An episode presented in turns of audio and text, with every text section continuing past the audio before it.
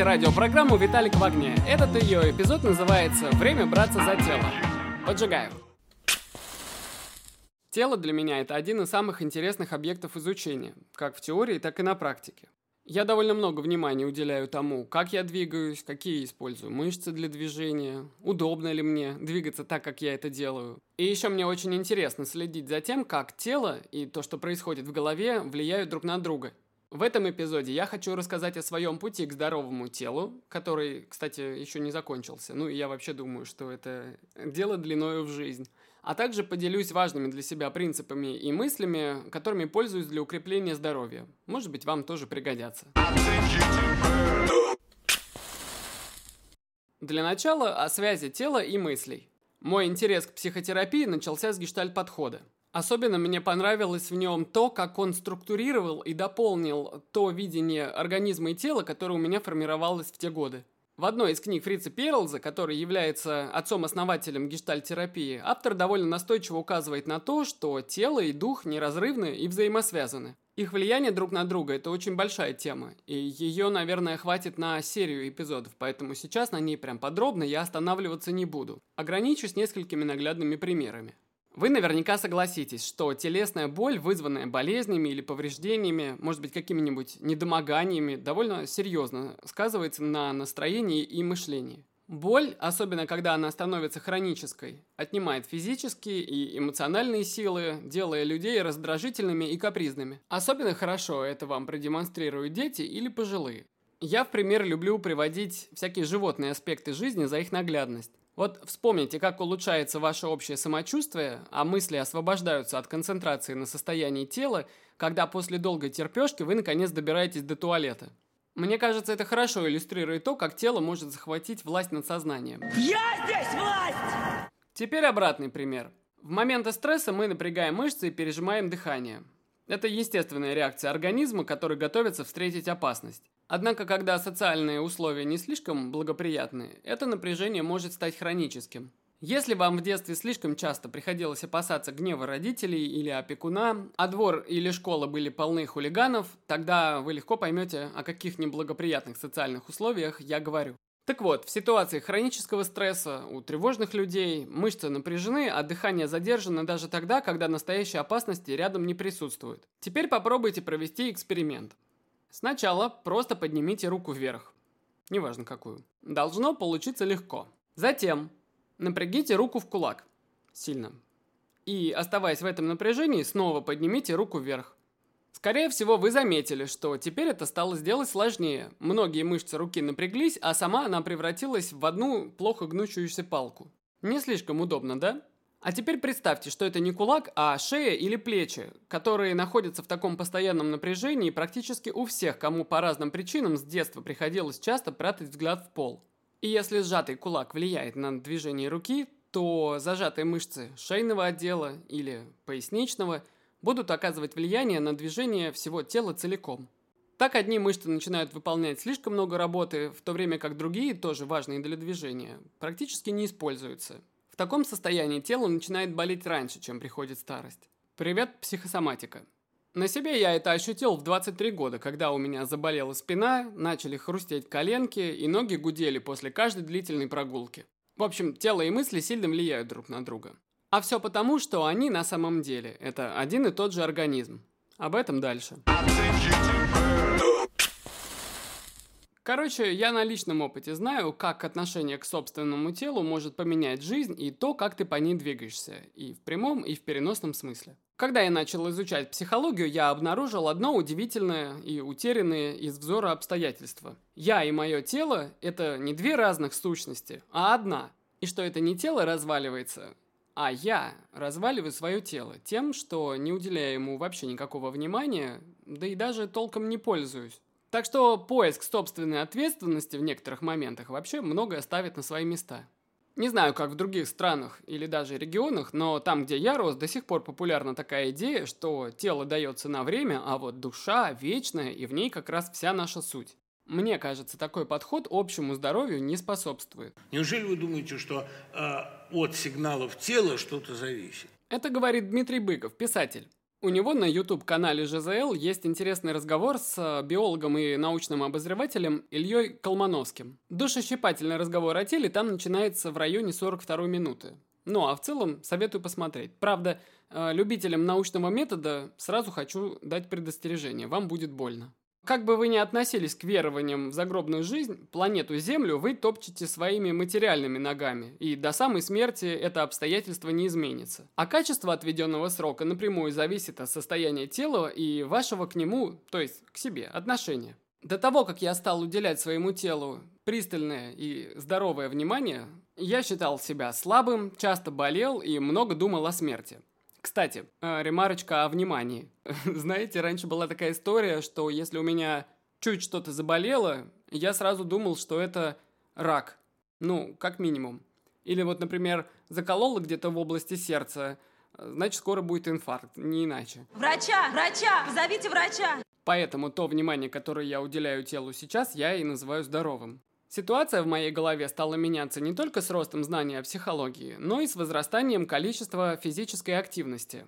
Кстати, тоже хороший пример того, как взаимодействуют и влияют друг на друга мысли и тело. Году в 2015 я начал заниматься воркаутом, много гулять и вспомнил, что такое прыжок. Серьезно, я тогда пару раз прыгнул с турника и заметил, что во время приземления ноги мои не гнутся, я ударяюсь пятками, и в голове возникал вопрос, что вообще происходит, когда я разучился прыгать.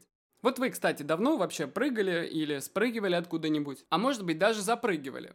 В общем, тогда я обратил внимание, что у моего тела есть множество функций, которыми я почему-то длительное время уже не пользуюсь. А началось мое увлечение физкультурой с другого открытия. Я как-то лежал на диване и очень скучал. Вот прям не знал, куда мне деться. Все видео на ютубе были просмотрены. Ну, вы знаете, как это бывает. Так вот, мне было невероятно скучно, и я решил, дай-ка я просто упаду на пол и отожмусь. Что я, собственно, и сделал.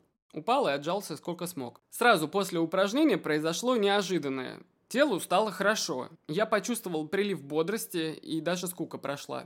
В результате всего вышеперечисленного я решил для себя, что мое тело – это действительно мое дело. В том плане, что я им буду заниматься регулярно, как и другими важными делами. Результаты довольно быстро проявились в виде укрепившегося здоровья, моей веры в это здоровье, что тоже очень важно.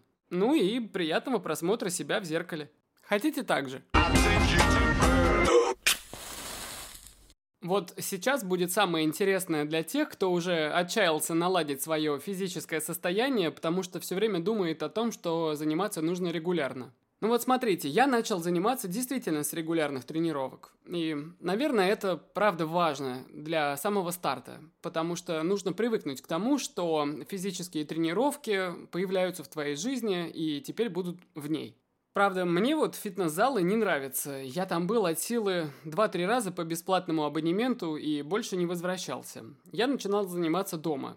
Бегал на месте – откопал в интернете какую-то программу для отжиманий и в течение месяца прямо правда, каждый день занимался, пока не сделал всю программу, как и нужно было. Не спешите, три-четыре. При этом я себя знаю. Я не отличаюсь от многих людей тем, что мне довольно быстро надоедают системные тренировки, и я их благополучно забрасываю. Мне хватило месяца для того, чтобы сменить идею заниматься надо каждый день на двигаться нужно всю жизнь. И лучше заниматься 4 секунды в день или даже в неделю, чем год решаться на поход в фитнес-зал. А в итоге так этого и не сделать. То есть лучше регулярно посвящать физкультуре хотя бы самую мизерную частицу времени, что у вас есть. И я реально сейчас говорю про, ну я не знаю, одну минуту. Просто взять и отжаться два раза. Все. Это уже лучше, чем лежать на диване и ждать озарения. Потому что здоровье – это штука, которая будет всегда. Поэтому, мне кажется, лучше заниматься всегда, хотя бы чуть-чуть. Если у вас найдутся силы на регулярные тренировки, замечательно. Если вы их сможете еще и не бросить, вообще супер. Если нет, тогда вот предлагаю вариант, рассмотрите. Ну и надо заметить, э, хотя вы это, наверное, сами поняли, что система, которую предлагаю я, никак не противоречит регулярным тренировкам. Я тоже иногда занимаюсь довольно интенсивно. И самая главная и центральная идея, которая мне помогает не бросать заниматься здоровьем своего тела на протяжении уже около 6 лет, заключается в том, что Телом нужно любить пользоваться. Тогда физическая активность станет не принудиловкой, а будет в кайф. Пробежать, проехать на велосипеде, поднять и перетащить груз, э, залезть куда-нибудь, вот это я особенно люблю, перекопать огород, все это стало приносить мне огромное удовольствие. Я назвал это бытовой физкультурой. В каждодневной обычной жизни есть множество моментов, которые дают выбор, пользоваться сейчас телом или нет. Как это выглядит у меня? Если я вижу небольшую лестницу, я выберу ее, а не лифт. Иногда я даже выбираю большие лестницы, но это уже немного hard level. Когда я понимаю, что могу прогуляться до места, а не доехать, я пойду пешком. Если я понимаю, что если я сейчас пробегусь и тогда я не опоздаю, я побегу, нет проблем. Как я уже говорил, обычными тренировками я тоже занимаюсь. Я люблю на турнике повисеть или пробежаться, правда, редко это случается со мной чаще, чем пара раз в неделю. Но и эти пару раз приносят мне удовольствие, и в основном я занимаюсь физкультурой просто, чтобы развлечься. А чтобы со мной случилась большая двухчасовая тренировка, я такого даже уже и не припомню. Наверное, если бы они были, я бы достиг больших результатов в плане рельефов и роста мышц, но в плане здоровья меня все и так устраивает. Я и без того практически забыл про свое сильное плоскостопие, а раньше, кстати говоря, я ходил на стельках, и долгие прогулки, как я уже говорил, доводили мои ноги до отчаяния. Сейчас я уже без стелек, и 20 тысяч шагов э, в день для меня это обычное дело. Шея и спина тоже больше не беспокоят. Правда, надо оговориться, что я еще очень много времени посвящаю тому, что осознаю свои движения. Это отдельная большая тема, и про нее обязательно надо будет поговорить, но сегодня все-таки не об этом. Больше всего мне нравится, что из-за того, что я люблю пользоваться своим телом, меня не беспокоит строгая регулярность занятий. Я знаю, что рано или поздно всегда начинаю заниматься с большим упорством, оставаясь до этого момента в хорошей физической форме. Так что лестницы – это наше все. Ой, и позвольте я поделюсь своей болью. Хочу описать случай, который, в общем-то, послужил вдохновением для всего этого рассказа. Я живу в Москве, и летом мой любимый транспорт – это прокатный велик. Удобных пандусов в городе не так много, особенно когда дело касается подземных переходов. Это особый вид блаженства, когда есть пандус, э, благодаря которому с велика можно не слезать, а просто проехаться вниз, а потом подняться. Поэтому меня очень раздражают с виду здоровые люди, которые вместо небольшой лестницы этого перехода ходят по скатам, предназначенным для колес. Однажды такие персонажи довели меня до внутреннего крика. Рассказываю. Да, прежде вот что. Я знаю, что многим пешеходам не нравятся велосипедисты на тротуарах. Ну, когда я пешеход, мне тоже. Но тут уж извините, если есть велодорожка, я поеду по ней. А если нет, то претензии не ко мне. Теперь к рассказу. Еду я на велосипеде, довольный по узкому пандусу подземного перехода в районе Тверской улицы. Поднимаюсь вверх. Навстречу мне идут две женщины средних лет и такой же средней полноты. Ситуация неудобная, с велосипеда приходится слезать, пропускать их. Мне это уже не нравится, но тут я еще и начинаю слышать, о чем они говорят. Одна. Ой, совсем нет времени на спорт. Вторая. И не говори. Я бы и рада заниматься, но то одно, то другое. И вот я думаю, удерживая воспитание, мысли при себе. Какого черта вы такие несчастные горе-спортсменки не пошли по лестнице? Если нет у вас времени на регулярные занятия, то хотя бы воспользуйтесь лестницами, которых в городе масса. Особенно той замечательной, что есть в этом подземном переходе.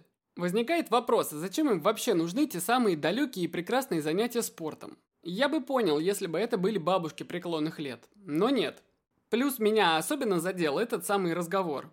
Ну и надо сказать, что молодых девчонок и парней, поднимающихся по пандусам вместо лестниц, я тоже наблюдаю регулярно. Не надо так. Как-то так выходит, что для многих людей, как и для меня когда-то, тело – это что-то вроде питомца, которого надо кормить и иногда выгуливать. Конечно, оно будет болеть и разваливаться, если им не пользоваться. Так всегда происходит с ненужными вещами. Они ржавеют и покрываются пылью. Ничего нового. И еще. Красота форм – это следствие здоровья тела. Она побочный эффект, который обязательно случится, если стремиться к здоровому состоянию и виду. Я в своем окружении не припомню человека, для которого красота стала устойчивой мотивацией для занятий физкультурой, и уж тем более она не помогала их не бросить. Ребята, я вот не знаю, насколько вам заходят мои истории из жизни. Было бы интересно узнать ваше мнение. У меня есть Инстаграм, Виталик, нижнее подчеркивание в огне. В огне одно слово. Подписывайтесь, пишите комментарии под постами и до новых встреч!